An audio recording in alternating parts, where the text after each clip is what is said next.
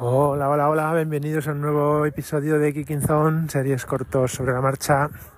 Yo soy Ricardo y hoy vengo a hablar de por qué por ahora no voy a actualizar el teléfono a iOS 17.4.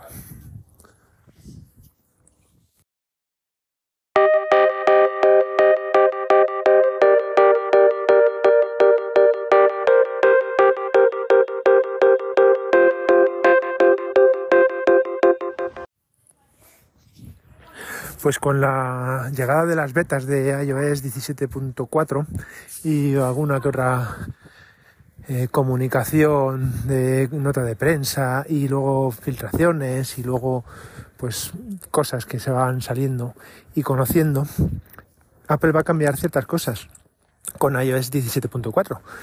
Y básicamente hay dos cambios que a mí por ahora no me apetece probar en absoluto. El primero es todo el cambio que se ha visto obligado a hacer eh, por la entrada en vigor de la DMA, ley de el reglamento de el, acta de medios digitales, creo que se llamará, algo así, y le obliga pues a liberar el navegador y a permitir otras tiendas de aplicaciones. ¿Qué significa liberar el navegador? Pues que ahora ya no solo habrá otros navegadores, véase Chrome, Brave y Edge, que también está para iOS, alguno más, sino que se permitirá también el, el, en vez de usar WebKit como, como renderizado, motor de renderizado, que no me salía, perdón, pues podrá estar pues Blink, el de Chrome o, Firefox que tiene el suyo Gecko. Y, bueno, eso, esa parte no me entusiasma demasiado utilizarla. ¿Por qué? Pues por, el tema de batería. Básicamente, por ahora Safari creo que me funciona bien y, creo que va a ser lo que mejor me, me optimice la batería. Así que cero, cero interés. El siguiente, en la tienda de aplicaciones. Me acuerdo cuando estaba con Android y yo decía, jo, la cantidad de cosas que hago y mm, instalar una aplicación, la otra, en iOS no puedo. Y la verdad es que ahora mismo centro mi teléfono en lo que realmente necesito y no me apetece probar. Y además cada vez el teléfono es una herramienta donde guardamos más información personal. Eh, de todo, de todo tengo yo por ahí. Yo creo que más que en el propio ordenador. Así que no, no tengo mucho interés en, probar otras tiendas. Sé que como usuario me puede beneficiar, sé que puedo a lo mejor encontrarme algún aplica, alguna aplicación que me pueda salir un poquito más barata, pero yo creo que no, no van a ir tanto por ahí los tiros, sino yo creo que van a ir enfocado a que otros desarrolladores pues puedan a lo mejor tener mejores condiciones, a lo mejor mejores desarrollos, pero al mismo precio. Bueno, ya se verá cómo va, pero es otro de los temas que tampoco me llama mucho la atención. Y hoy me he enterado de un tercer cambio que seguramente está relacionado con el tema de los navegadores y el motor de renderizado. Y es que va a hacer desaparecer las eh, las Progressive Web Applications, las eh, eh, aplicaciones que se instalan a partir de una página web, básicamente.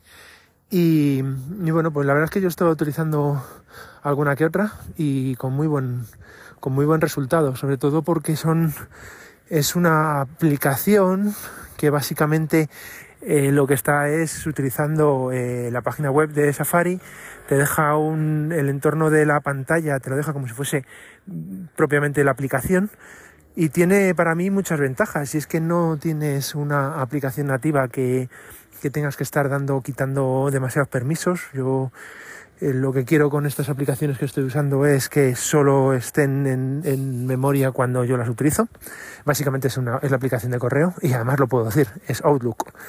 Entonces, yo no quiero tener el, la, eh, que me esté utilizando el procesador para, ¿para qué? Para ir a consultar el correo a ver si me ha llegado, si es que yo no tengo ninguna notificación.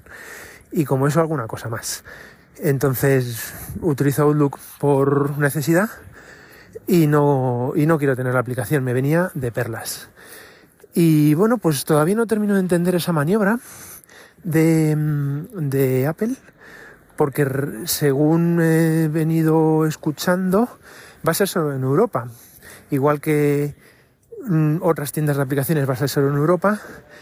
El navegador creo que va a ser solo en Europa y las PWAs que no que los va a quitar de, de uso, eh, según he escuchado, solo va a ser en Europa. Así que no sé si es por una necesidad o por un castigo. decir, bueno, si tengo que hacer esto a la fuerza, os vais a enterar.